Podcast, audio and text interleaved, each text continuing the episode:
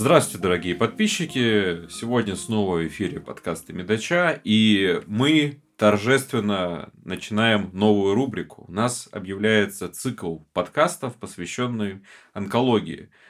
Мы очень давно хотели э, подойти к этой теме, и вообще на Медаче очень много было материалов про онкологию исторически, то есть и перевод Hallmarks of Cancer, и еще обилие статей. И я сам занимаюсь онкологии я занимаюсь вот тем, что называется cancer research, и я занимаюсь и как с, э, в области офтальмоонкологии исследования, так и не только. И э, эта тема невероятно актуальна, потому что, несмотря на э, существенный прогресс э, в развитии э, медицины, все равно входит в топ-3 причин смерти. И а, чем и тут есть такой парадокс, чем более дольше будут жить люди, и чем, тем скорее всего эта доля сместится онкологических заболеваний, а, просто в связи с тем, что с одной стороны и люди дольше живут, значит, у них больше шансов на развитие опухоли, а с другой, что а, возможно будет ухудшаться еще обстановка, связанная с онкологией и так далее. И поэтому мы решили открыть эту серию.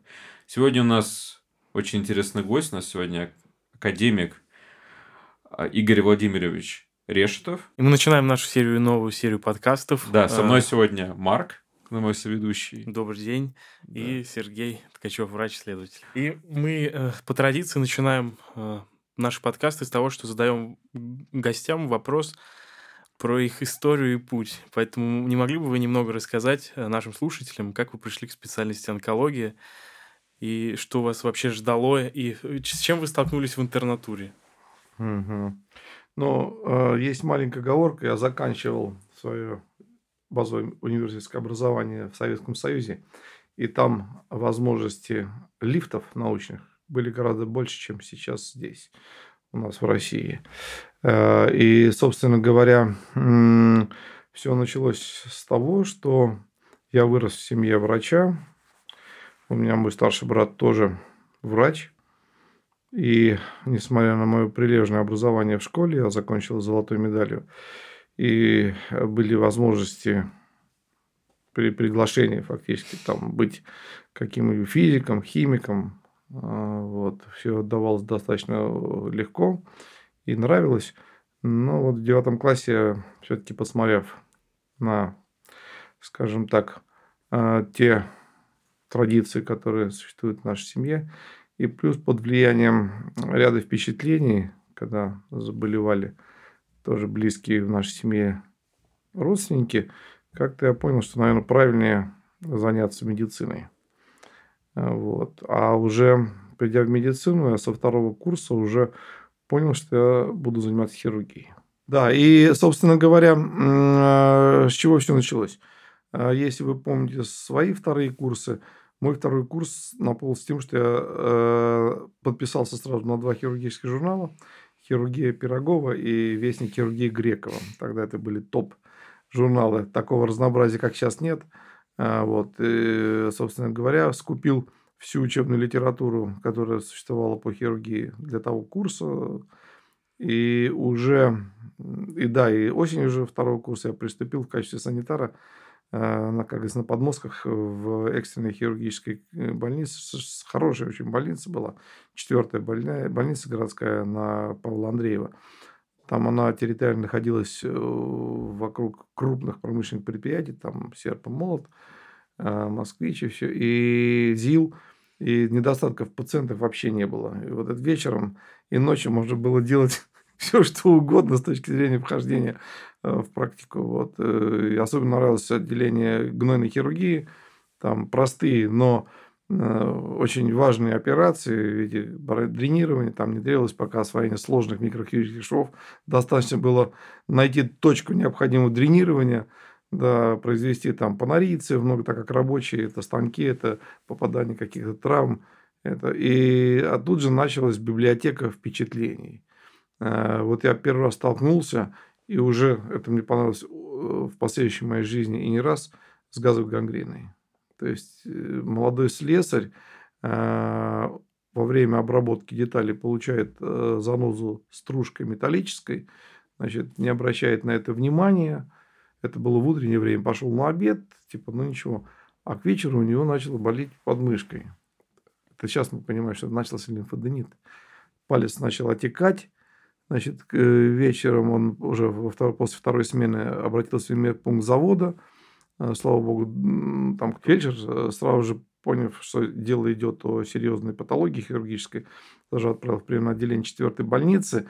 И в ночи, в ночи вынуждены были делать оперировать, причем уже с комплексной бригады. В этом же районе Москвы находится институт Вишневского, и там знаменитое отделение ран и раневой инфекции.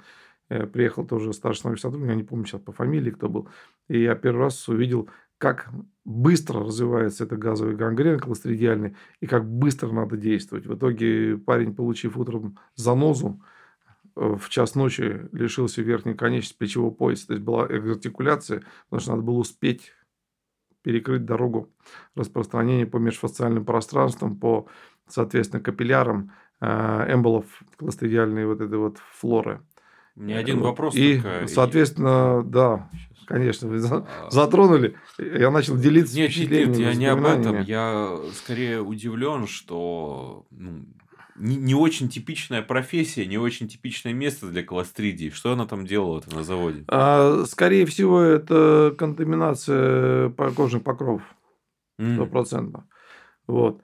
А, и, естественно, видите, э, если так говорить, нарушение техник безопасности, он работал в защитных перчаток там и всего.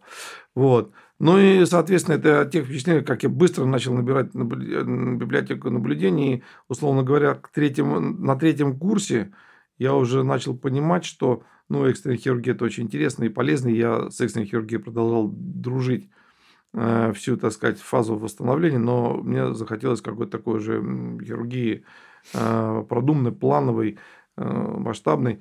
И так оказалось, что мой э, друг моего отца, Алексеевич Иванов, слава богу, он жив, так же, как и жив мой папа. Вот, хотя им обоим по 86 лет, они в этом году встречались. Знаете, спустя сто, сто, столько лет совместного обучения, да, вот. И, соответственно, Петр Алексеевич работал в институте Герцена в отделении пищеводной онкологии. А для меня, начитавшегося всяких хирургических книжек, журналов и так далее, это так, о, средостение, пищевод, сердце, аорта, все рядом, все. И я вот так пришел в институт Герцена, а также начал активно очень внедряться в работу отделения и устроился медбратом уже после третьего курса, получив, так сказать, разрешение э, работы э, на уровне фельдшера медбрата. Вот. А на четвертом курсе мне там разрешили сделать первую операцию уже. Это была операция, ну, вроде бы такая э, сопутствующая да, для создания условий нутритивной поддержки, гастростомия, но тем не менее. Вот. А, и я так вжился в коллектив этот, и, соответственно, я им очень всем благодарен. И можно даже по фамилии, вот я сказал, Петр Алексеевич Иванов, потом Владимир Алексеевич Кухаренко, это старшие научные сотрудники, которые чаще учили. И, ну и Антон Сергеевич Мамонтов, профессор, он очень известный специалист в отделении, в, в области онкологии, пищевода особенно. Ну и, соответственно, так же, как вот многие из вас уже попадаете в мое поле зрения руководителя, да, так я попал в поле зрения директора тамошнего института тогда Чисова Валерия Ивановича. Э, вот, академика, слава богу, тоже ныне живого, я вчера ему звонил. Э, так и э, насчет возможности, потенциала возможности. В конце четвертого курса я возглавил кружок уже там, ну, естественная смена шла. Предыдущий староста Наташа Богданова, она закончила, слава богу, тоже живая, успешный онколог, но она химиотерапевт. И, соответственно, заведующий кафедры Чисов Валерий Иванович, он же директор института, как бы, ну, получается, давайте с ребятами дальше продолжать эту активность. Мы начали по два, два года подряд провели всесоюзные конференции по онкологии. Этого никто не проводил. К нам приезжали ребята из Прибалтики, из Армении, из Грузии, ну, с России, с многих городов. Это такое хорошее мероприятие были. А, вот. Мы отметили тогда, еще я уже на шестом курсе был, какую-то очередную, я сейчас уже не помню, годовщину со дня рождения Петра Александровича Герцена. А, вот. Э, так что как бы жизнь студенческая она стала заметной и приятной для врачей и научных сотрудников этого института. Ну и когда подошел шестой курс, а, соответственно, я не пошел ни в какую ординатуру, потому что тогда э, в научно-исследовательских центрах э, была возможность распределить напрямую в это учреждение. И я в отличие от многих интернов-ординаторов, в августе 1987 э, года оказался младшим сотрудником вот этого отделения пищеводной онкологии. Вот. Э, а вот на следующий год началось самое интересное. В связи с э, хорошей себя зарекомендовавшей в качестве уже ну, освоившим многие методы, я оказался один в отделении на неделю. А план операции надо выполнять. И вот в июле 1988 года я выполнил такие сложные операции, как момент резекции пластика пищевода. То есть это торкотомия, абдоминотомия, цервикотомия, там, восстановление этого пищевода и удаление. Вот. И когда Антон Сергеевич Мамонтов пришел на обход после своего отпуска, он так прошел, так ободри, ободрительно э, покивал. Вот. И с тех пор я стал, как говорится, к станку уже полноправным человеком. Вот, но параллельно начал писать диссертацию, но диссертации получалось непросто. А, я, как и все, мы в молодости хотим быстро все сделать. А Валерий Иванович Чисов, вероятно, от меня ждал чего-то большего. И он две темы моих отклонил. А потом вызвался, слушай, говорит, я вот в свое время поработал в э, РНЦХ Петровского, он считает себя учеником Бориса Васильевича Петровского прямого, благодаря ему я и с Борисом Васильевичем тоже был знаком, через, через Валерия Ивановича мы неоднократно и бывали у него, и он к нас приезжал. А, и он говорит, давай займись микрохирургией. Для многих это оказалось такой некой crazy фантастической идеей, а зачем микрохирургии в онкологии. И более того, когда в 88 году, то есть я вам показываю стремительность этой карьеры в те, в те годы, то есть в 87 я начал учиться, а в 88 соответственно, в январе я пошел получать э, так называемые, тогда это тоже можно было, первичные, первичной переготовки специальности микрохирургии. Э, тогда это был ЦЛИУФ, Центральный э, орден Ленина Института совершенствования врачей. Сейчас это Рамбампо. Вот. И там была кафедра микрохирургии, э, единственная в стране. Возглавлял ее Виктор Самович Крылов.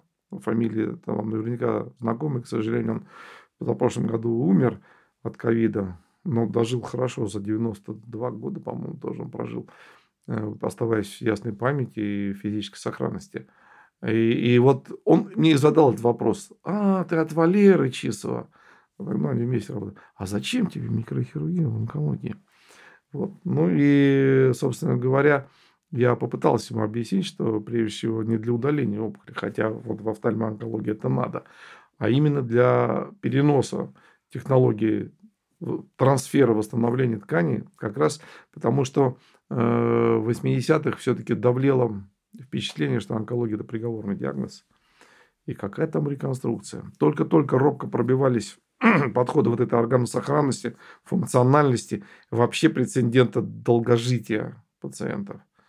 И, собственно говоря, так получилось, что вот нашими руками, нашей командой формировался облик вот этой вот новой онкологии. А, команда ученых вместе с Валерием Ивановичем в 91 году тогда получил а, премию правительства по органосохраняющим функциональным методом лечения. Это была команда из разных институтов, из Унгоцентра, из Герцена, из НИИ Петрова, которые доказали, что рак не приговор, и при начальных стадиях вполне уместно использовать щадящие методы оперирования. А у вас сразу возник вопрос, а что делать с большими стадиями, когда остаются большие дефекты, когда идут отчленения, полные потери молочной железы, там, половины челюсти, там, конечности и прочее. И вот мы это начали дело уже подходить с помощью опыта, полученного прежде всего по реплантации, доказавшей возможность трансферов а, вот, э, тканевых, органотканевых. И мы так это быстренько все это начали делать и показывать, выступать. Мы выступали на обществах хирургов, мы выступали на обществах онкологов, выступали на обществах травматологов. Ну, везде, где подобные везде рассказывали, показывали. Даже фильм снял был э, научфильмом, э, назывался он «Новые подходы к реабилитации онкологических больных». Вот это тоже звучало. Какие там подходы, дай бог протез какой-то экзопригады сделать. А здесь мы начали показывать, что все это двигается, работает, люди довольны, люди едят, разговаривают, глотают, питают, имитацию молочной железы имеют. Вот. И это как бы открыло такую широкую дорогу. И понятно, что благодаря вот такой нашей популяризации лет через пять начали э, за это дело приниматься и в других научных центрах. Как бы позавидовали, поняли, что в этом можно, как говорится, что-то сделать хорошее. И началась трансляция вот этого опыта в масштабах страны. Ну, вот. действительно, сейчас онкология очень хорошо ассоциируется с микрохирургией и реконструктивной хирургией. Угу. И реконструктивная хирургия позволила увеличить объемы резекции. Вы знаете, это разнонаправленная э, польза оказалась. А, когда мы где-то накопили порядка 250 наблюдений, причем они там, условно были разделены на три большие группы. Это операции на зонах головы и шеи, это операции на теле и операции на конечностях. Так? Значит, э, соответственно, вот эти э, больные нам позволили провести некий аналитику. Аналитика показала потребность, какую-то полезность э, и в том числе приложение к методу лечения. Вот для ряда таких локализаций, как мы на голове и шее, однозначно одномоментное привлечение пластического материала расширило возможности масштаба. То есть мы перешли к нанесению э, дефектов, несовместимых с жизнью с одновременным закрытием, соответственно, больной переносил это. И одновременно, если мы говорим в сторону, например, молочной железы, то есть это как бы возможности именно такой эстетически функционализированные. С конечностями то же самое. То есть мы первыми в стране начали делать так называемые а поездные травмы, то есть делать редекции блоковые на протяжении там с укорочением, либо с сохранением длины, там, зависит от того, какие мы трансплантаты, вставки используют костно-сосудистые, нейрональные. Вот. И мы, так, э, шутка такая, говорит, в качестве поезда сегодня выступаем мы. Смотрите, вот. такой вопрос. Если вы говорите про дефект, несовместимый с жизнью, это имеется в виду, что без э, его закрытия, то Но человек погибает? Он погибает, да. Угу. Он просто не переносит эту операцию. А, я на самом деле за последние 30 лет Э, очень бурно развивалась онкология и онкохирургия в частности. То есть появилась, во-первых, если мы говорим про онкологию в целом, появилось огромное количество э, новых методов лечения, uh-huh. адъювантные и неоадъювантные, uh-huh. то есть это даже таргетная терапия и так uh-huh. далее. Вот я хочу, не говоря уже о том, что сейчас появилась там роботическая хирургия и uh-huh. много-много другое. Ну, она, роботическая хирургия очень у нас успешно соединилась с микрохирургией. То есть у нас есть опыт выполнения операций э, с использованием робота и микрохирургического трансфера. А, Игорь Владимирович, расскажите, пожалуйста, как за 30 лет в целом а, поменялась онко- а, онкохирургия и микрохирургия, с одной стороны, благодаря новым методам терапевтического лечения, а с другой, благодаря технологиям, такие как роботическая хирургия. Ну да. Смотрите, чтобы я на это сказал я действительно вот эти 30 лет разделил бы на три этапа. И э, это связал все через призму выживаемости. Э, если говорить образно и коротко, мы научились э, спасать людей, тех, которые раньше невозможно было спасти. Мы научились существенно улучшить количество выживаемости те, которые, дай бог, выживали процентов 30 и мы научились людям, у которых лечение было успешным, добиться их полной социально-трудовой реабилитации. То есть качество жизни фактически даже улучшить. Если мы, например, отнесем это для примера той же самой рак молочной железы с явлением птоза там, или гипотрофии, и мы не просто, как говорится, спасли от рака, мы лучше сделали жизнь. Либо лицо тоже. То есть так называемая симметризирующая операция а-ля фейслифтинг. Вот. Это те моменты, которые вот так можно коротко назвать. Да? А теперь, если мы скажем про статистику, а вопрос там очень хороший звучит. Значит, э, мы, вот наша страна и наша команда онкологов отечественных, на самом деле э, показываем, что вот наша э, именно работа – адекватно работе э, стран клуба G7 или G8.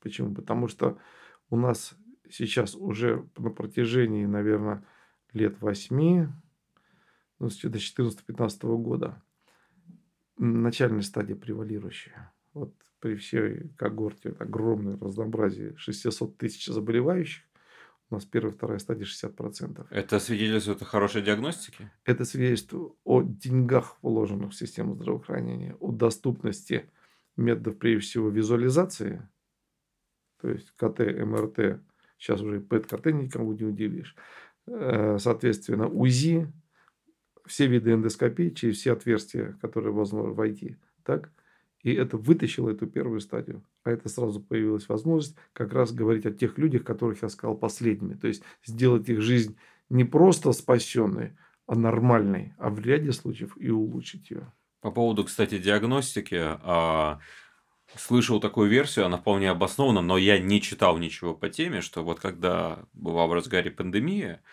делали большое количество исследований. Кота легких. Да. Оно вытащило очень много узловых угу. образований. Они, к счастью, не все раки оказались. Но на самом деле, действительно, вот этот шаг нам, если бы вот то же самое бы сделать с головой, то мы бы, конечно, бы и ушли бы от таких неприятных историй, там, типа Жанны Фриски и прочее. Потому что любая немая опухоль, а их немало, это опухоль центральной нервной системы, это поджелудочная железа, это почки с обоих сторон, это легкие печень. Вот, условно говоря, если бы мы сейчас вот, а я думаю, к этому все равно придем, а, в медико-социальные стандарты впишем обязательный скрининг вот этих вещей, то да, мы получим и для этих сложных локализаций те самые начальные стадии, которые помогут, если не спасти, то существенно улучшить их выживаемость. И туда обязательно, конечно, подтянется тогда методы лечения современными. Теперь по поводу современных методов лечения. Нет ни одного чуда. Каждый из методов, и даже названные вами и таргетные, и иммунопрепараты и прочее, они не оказались, ни один из них, революционными. Они Э, добавили палитру, палитру противоопухолевого воздействия. И вот почему это оказалось.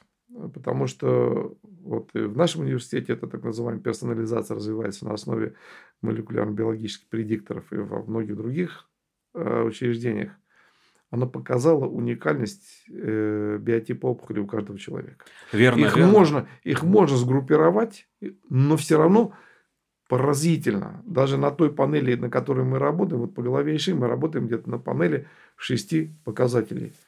Вариативность такова, что мы действительно говорим, что у каждого человека свой подтип. Это он в корреляционном, он в корреляционном ряду, там их какие-то группы сформируют, но ни один не повторяющийся. Вы не можете поверить. Вот у нас сейчас, например, 200, по-моему, 20 или 230 биообразцов плоскоклеточного рака полости рта они, они группируются, но ни один из них не повторился.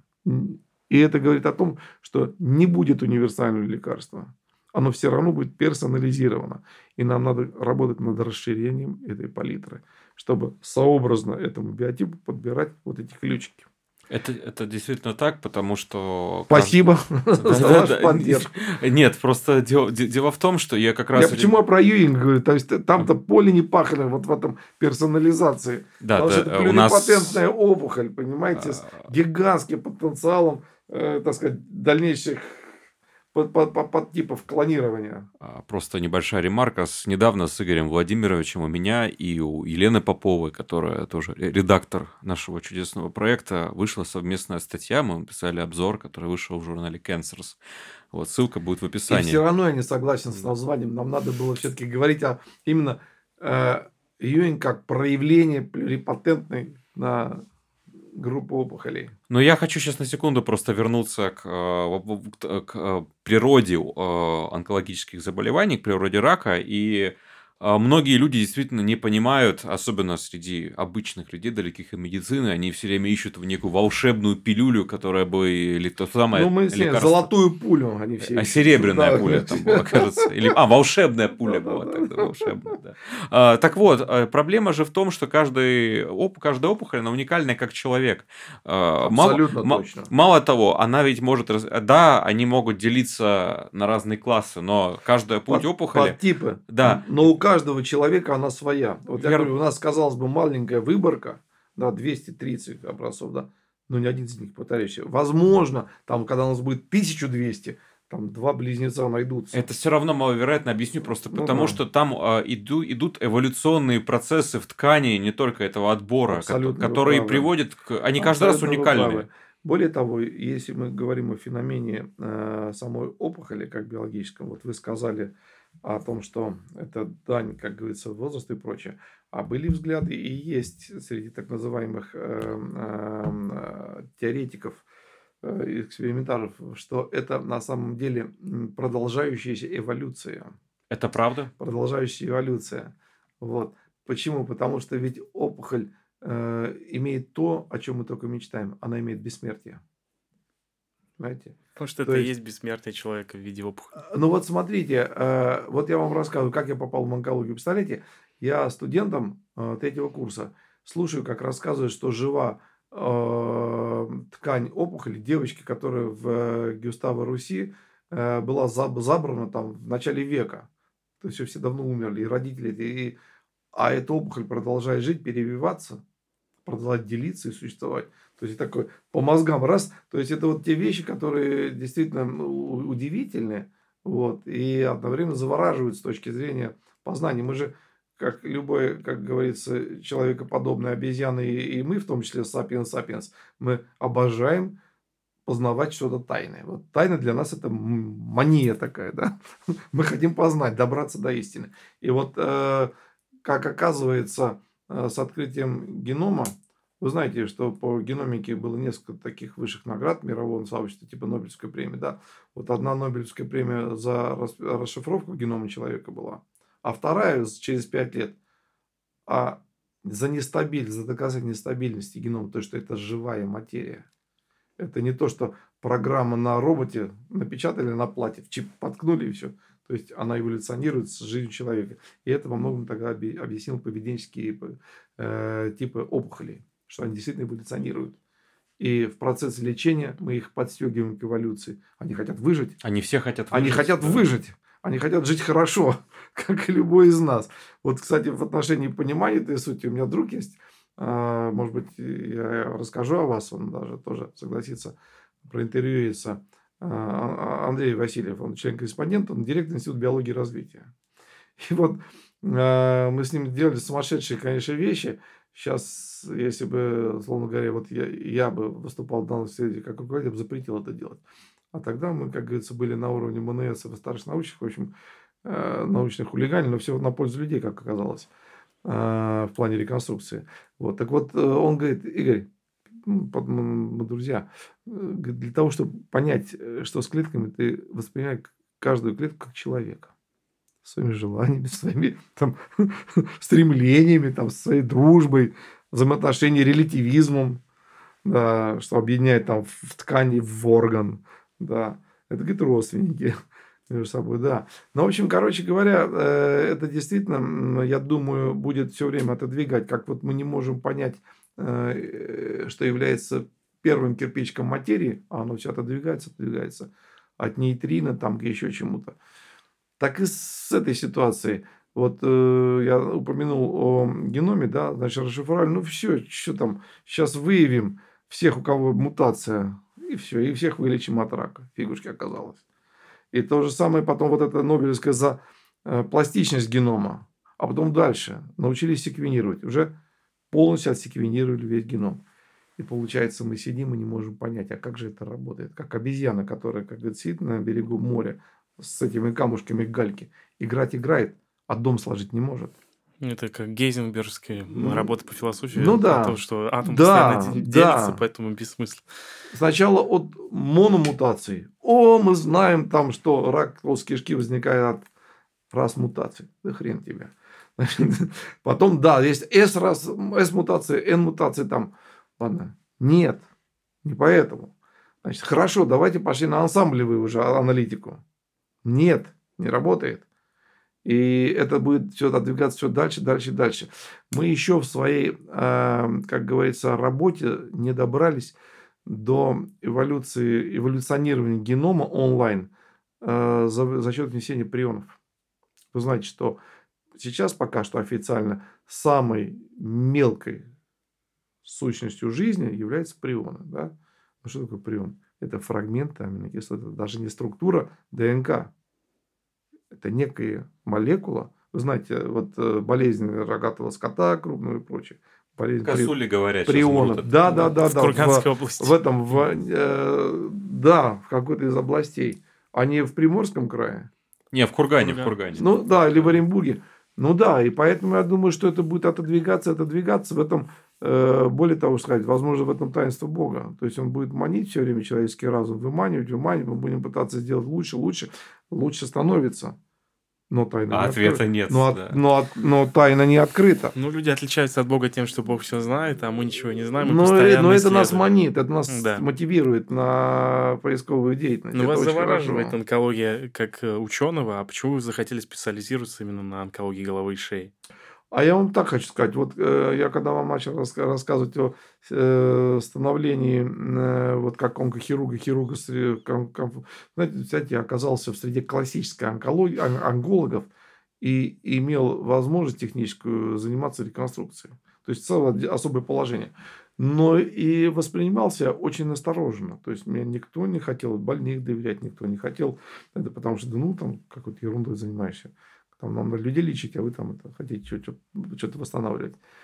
Э, Голова и шея оказалась наиболее потребной. Если вот мы построим ступеньку потребности, получается на первом месте по реконструктивной хирургии потребность голова и шея, на втором э, туловище, молочная железа, кожа, на третьем конечности. И, собственно говоря, я продолжаю также активно работать э, на всех с головы до пят, но по потребности это большая часть головы и шеи.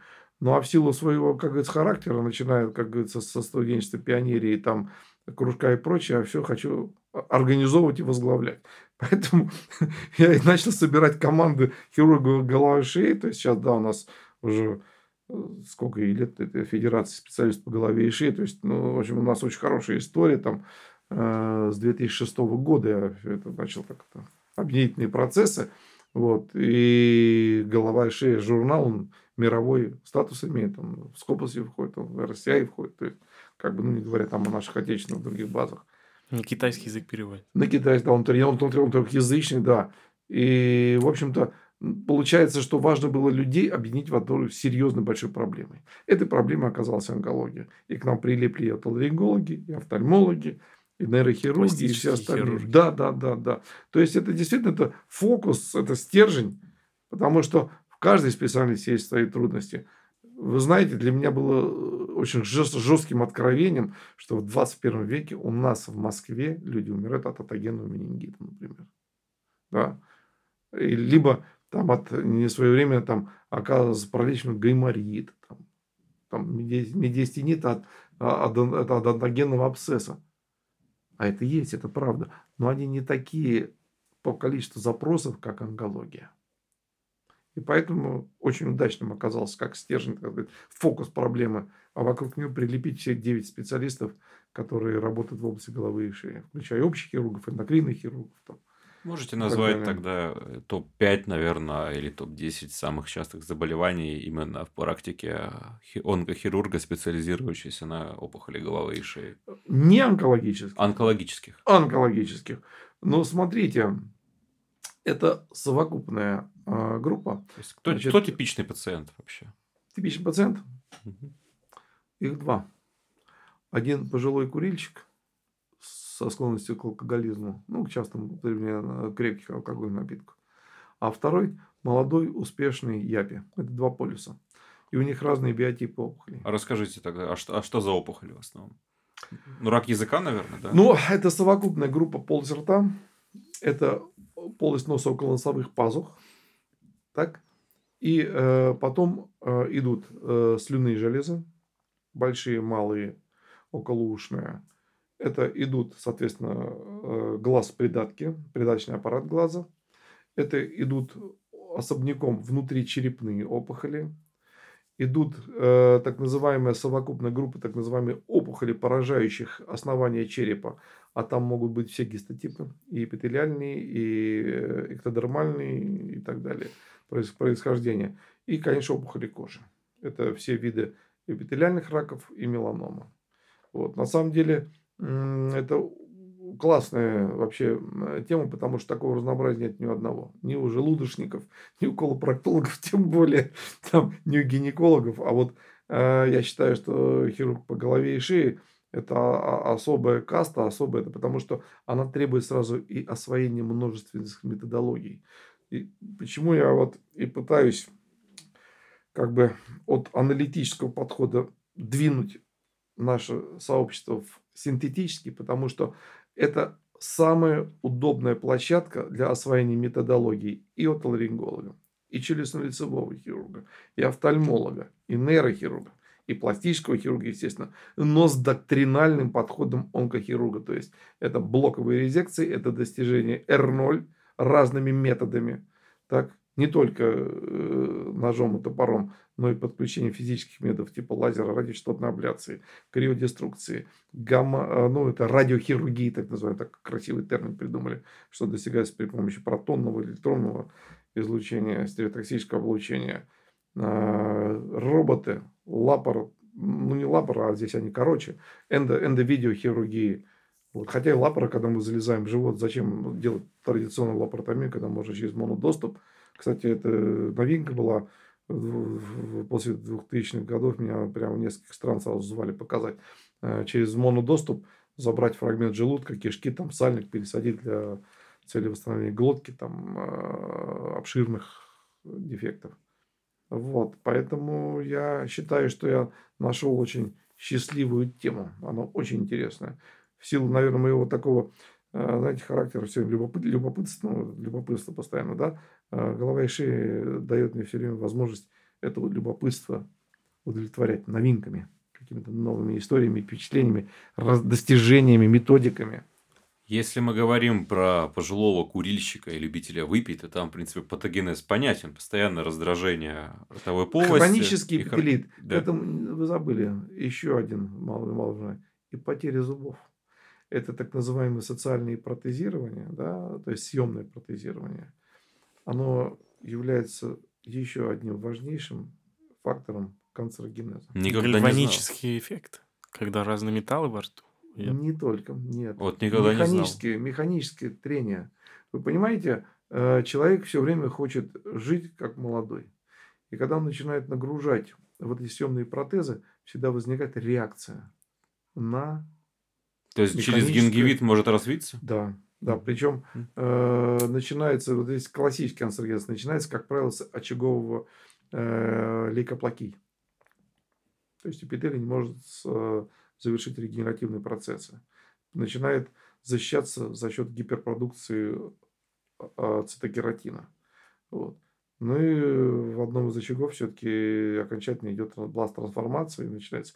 Причем эти раки настолько специфичные, почему я говорил о биотипах. Вот мы сейчас докторскую, будет, я надеюсь, успешно очень защищена нашим доцентом Самойловой Светланой Ивановной, которая как раз занимается вот этими персонализацией э, биотипов.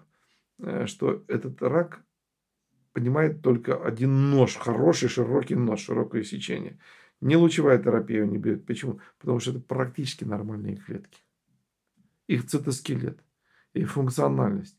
И в силу этого те методы воздействия, которые рассчитаны на то, что клетка может находиться в фазе G, клетка с нарушенным цитоскелетом, клетка с гиперпластическим состоянием метахондриального ядрышки и так далее, которые за счет этого там ну, воздействуются за счет химиотерапии, эти ни к чему не чувствительны, потому что это нормальная практически клетка. Забавно, что на, обычно что наоборот считается, чем э, более дифференцированная клетка, тем она менее опасна. Тут получается, Хренушки. а тут на, наоборот Хренушки. получается. Хренушки. Вот если ты только, как говорится, дрогнешь рукой и не сделаешь адекватную широкую операцию, эта опухоль обязательно накажет.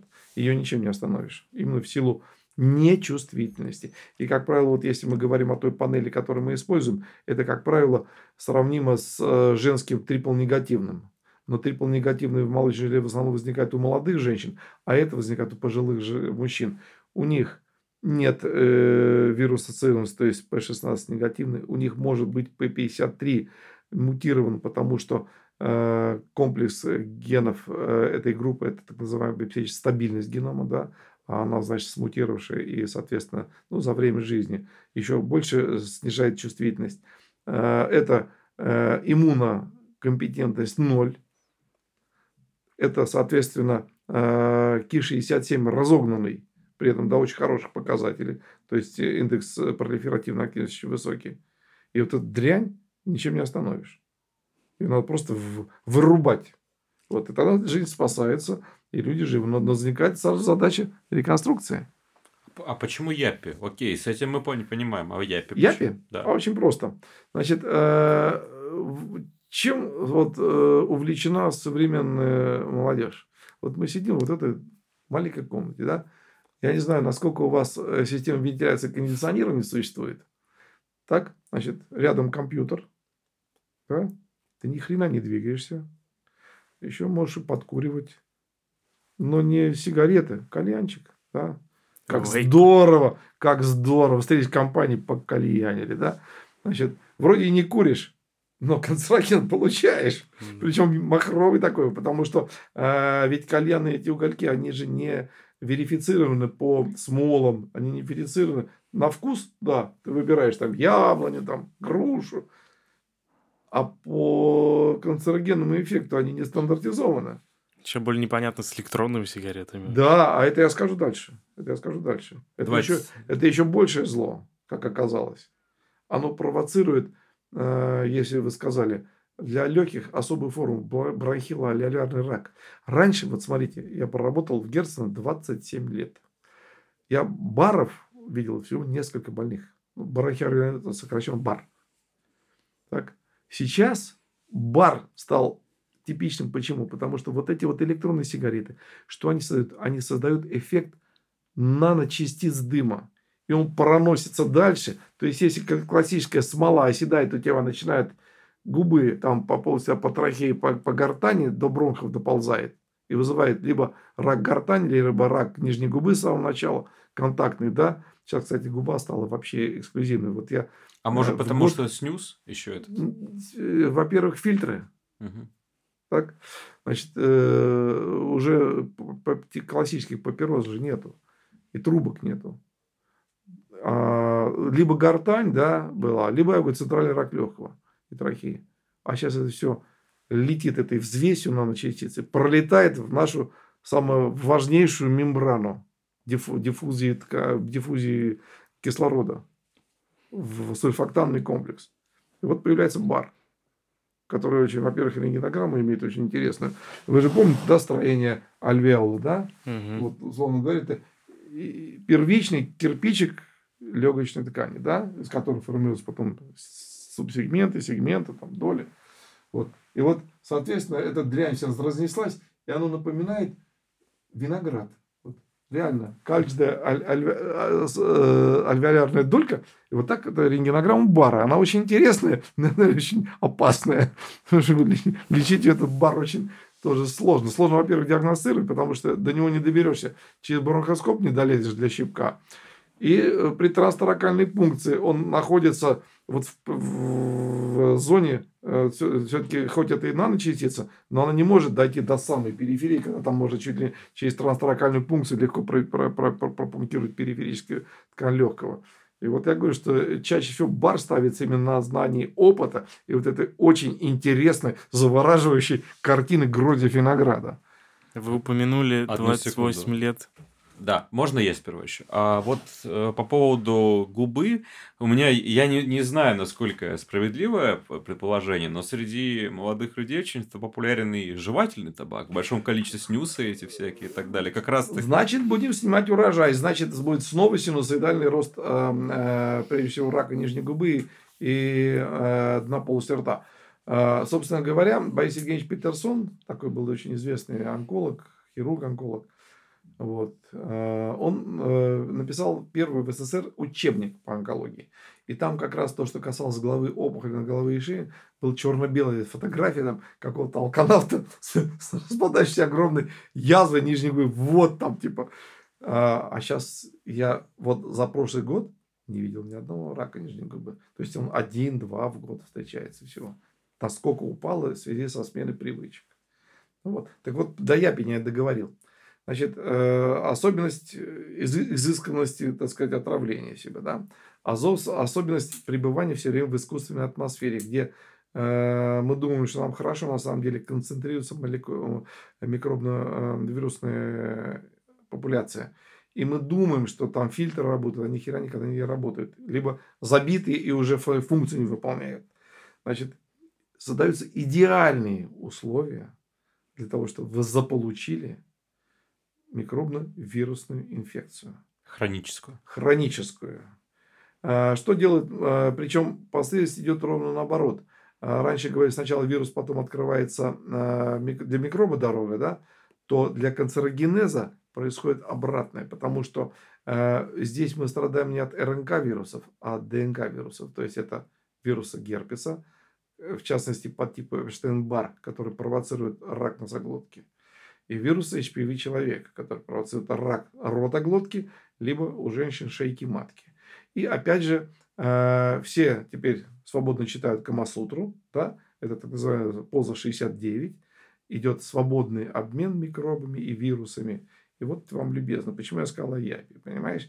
Вот эта вот сложная э, субкультура современного молодого человека, мало спорта, много компьютеров в замкнутом помещении с кондиционером, создают все условия для персистенции э, так называемых пороговых значений концентрации вирусов и микробов, чтобы сделать этот эффект канцерогенеза. Вот такие дела, ребята. Вы упомянули 28 лет в институте Герцена. Насколько мы знаем, вы были на, назначены руководителем э, клиники микрохирургии. Это была не клиника сначала. Здесь мы последовательно доказывали полезность, завоевывали, зарабатывали потом и кровью э, право дослужиться до отделения. Сначала это было, сначала был я один. Потом ко мне присоединился мой друг, очень успешный хирург, известный сейчас он заведует отделением головы и шеи в первой онкологической больнице, Сергей Анатольевич Кравцов. И когда нас было двое, потом еще Олег Владимирович Моторин присоединился а, ординатором, нам подписали приказ о создании группы микрохирургии. Вот я был старший сотрудник, руководитель научной группы. Это был 92 год. А в 96 году нам уже подписали, что мы стали отделением. То есть мы вкалывали каждый день. Вот, и трудом, как говорится, ковали вот это вот э, место микрохирургии в онкологии. Ну, на самом деле онкология является буквально эпицентром современных технологий, внедрения, интеграции. Вы можете рассказать наиболее инновационную операцию? То есть вы уже упоминали многие. Знаете, инновационно это там, где на одного пациента концентрируются все наши возможности, и мы выигрываем. Таких примеров немало.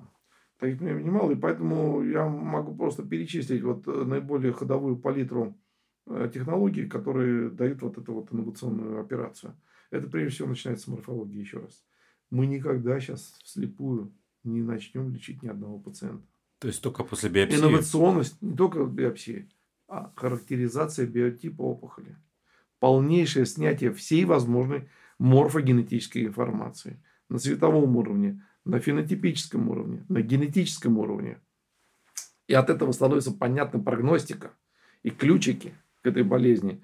И поэтому в соответствии с этими пониманиями персонализированный подбор неоадъювантных методов воздействия высокотоксичная химиотерапия или таргетная иммунотерапия, либо фотохимия. Это все дает возможности понизить потенциал биологической агрессии опухоли, уменьшить ее, очертить точность границ. А дальше начинается уже методология локального подхода. Здесь мы можем использовать, и, конечно, и оптическую визуализацию, и визуализацию э, и манипуляцию при помощи робота. Для чего? Не разрушающее воздействие. Э, через естественные отверстия. Да? Трансоральный доступ, трансанальный доступ, через пупок. Там это, и все это э, как раз э, методы неразрушающего подхода к лечению. Они закладывают основу потом дальнейшей жизни.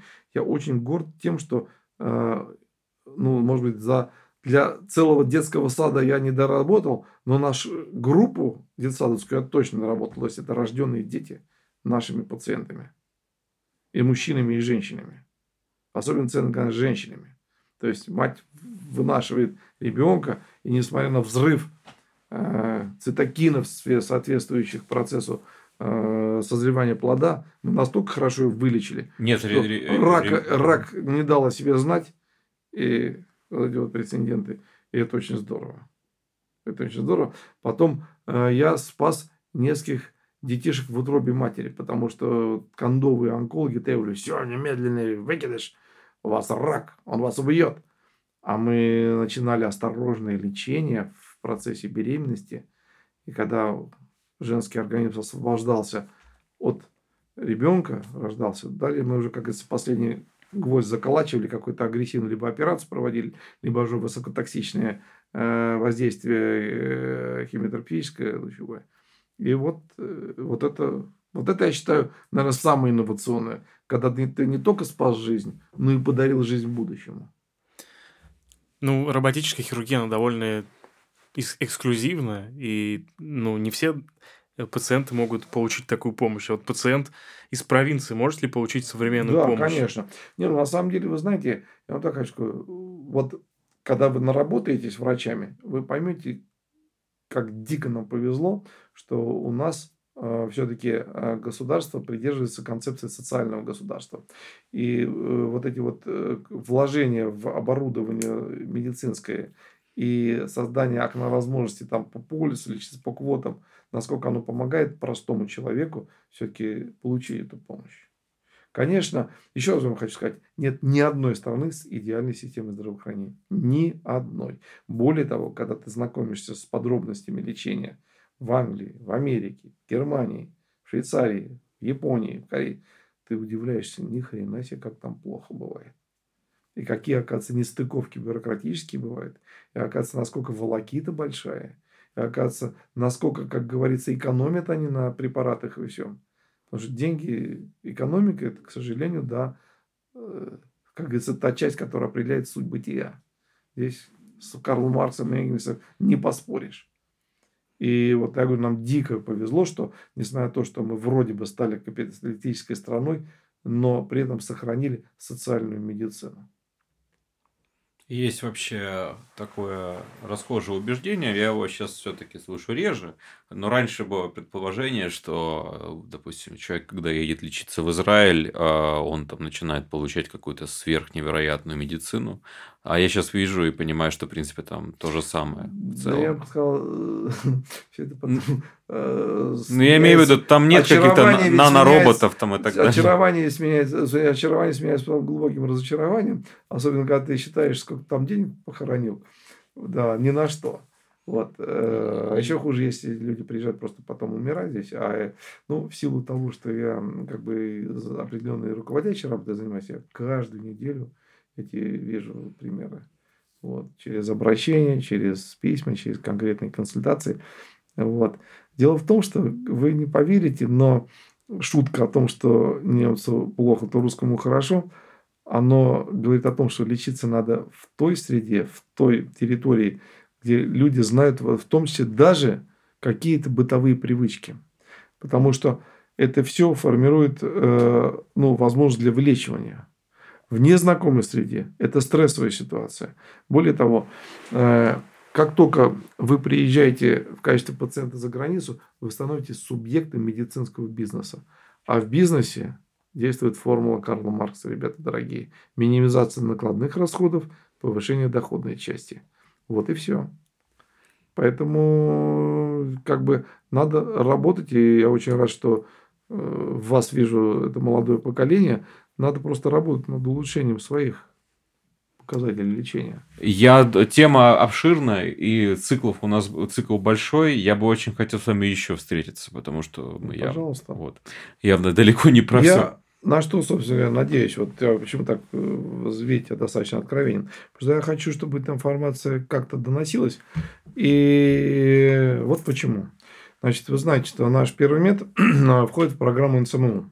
Это научный центр мирового уровня. Я работаю в НЦМУ. Да. Вот. И вы знаете, что у нас одной из задач создание цифрового портрета для э, онкологических больных рак легкого, рак толстой кишки и рак почки. Ну и когда э, стартовали, думали, а, замечательно, вот у нас есть библиотека там изображений рака легкого у Тернового Сергея Константиновича на каждой. Все, проблем нет. Там где-то на соседней улице, на Погодинской, есть институт медицинской химии Ореховича, а где там просто на потоке какие-то протеомные и РНКовые там ищут э, молекулы. Все прекрасно, но все это оказалось лебедь, рак и щука. А центром является что? Центром является пациент – прежде всего, который должен предъявить какой-то жалоб, повод прийти к врачу. И тогда мы начали собирать фокус-группы. И оказалось столько знаний, вот этих вот парамедицинских, вот в частности, то, что я вам рассказал о том, что вейперы провоцируют бронхиальный это я узнал на этой фокус-группе. Что, оказывается, вот эти привычки, они имеют свое дальше продолжение в таких серьезных результатах. Как, какой морфотип, на каком уровне возникает опухоль и так далее. И вот эти знания, они нигде не написаны. Вот удивительно. Они вообще не... Вот мы сейчас с институтом э, с медицинской социологии, с почти что однофамильцем, Решетниковым Андреем Вениаминовичем, решили это дело как-то сохранить, обобщить и сделать в виде, ну, таких как там, знаете, соци... социоанкет а, опросников. Вот, потому что это важно. Вербальный контакт ведь нарушен. Вот смотрите, а, приходит пациент к нам на консилиум, говорит, вы первые, кто со мной поговорили и посмотрели. Потому что электронный документооборот, чем мне разговаривать с бабой Маней? Там все написано.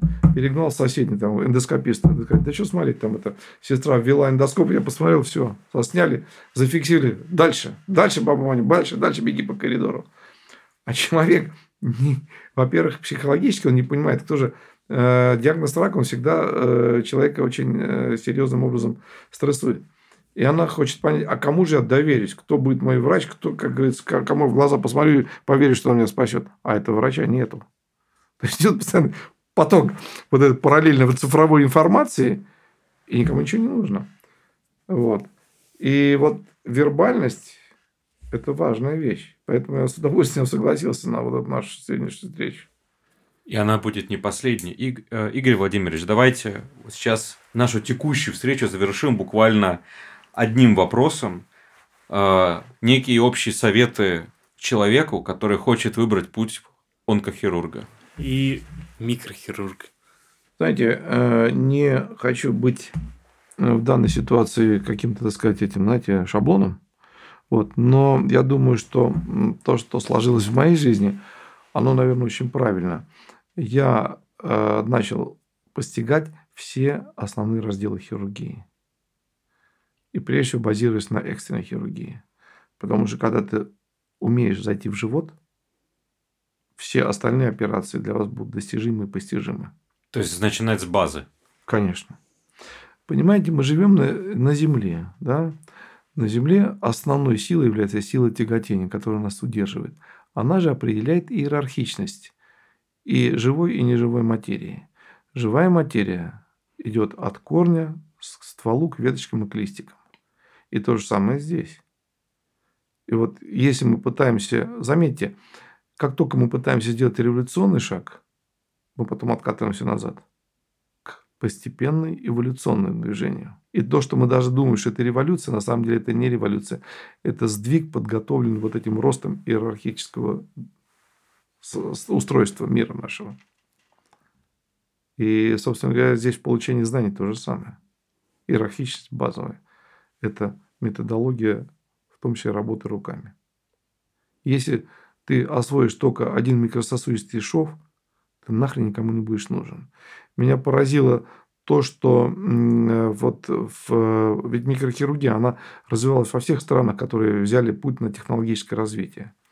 И в том числе Китайская Народная Республика, она во многом копировала э, и систему здравоохранения, и методологию преподавания, и обучения в медицине, и хирургии в том числе.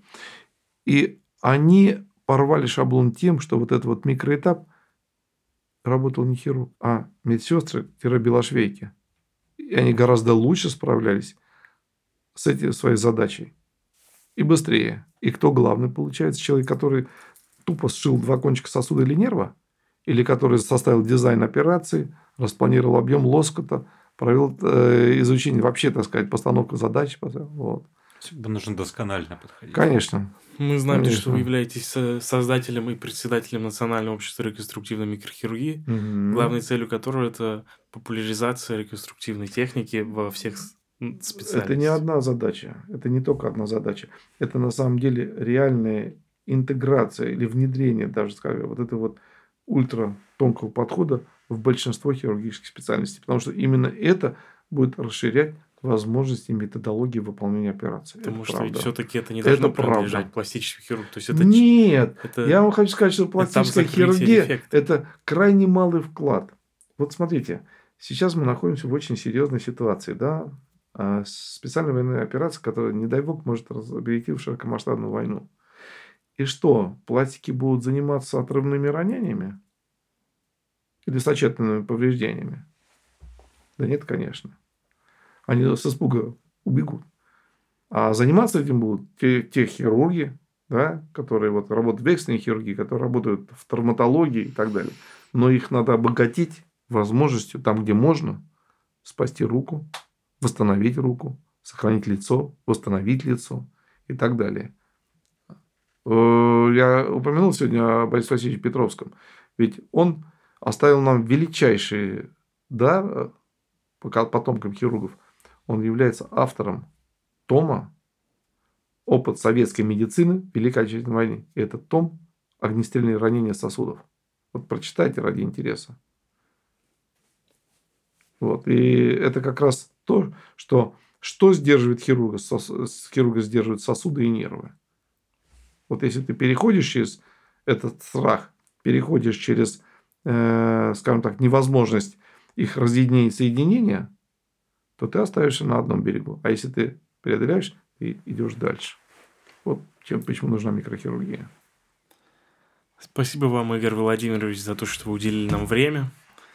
Да уж, разболтали вы меня. Да, я надеюсь, что мы Спровоцировали. Еще... Да, мы еще встретимся. И это только первый выпуск а, в этой большой серии, которая планируется. Мы планируем затронуть совершенно разные аспекты онкологии от клинических до фундаментальных вещей и даже социальных. Это вот. правильно.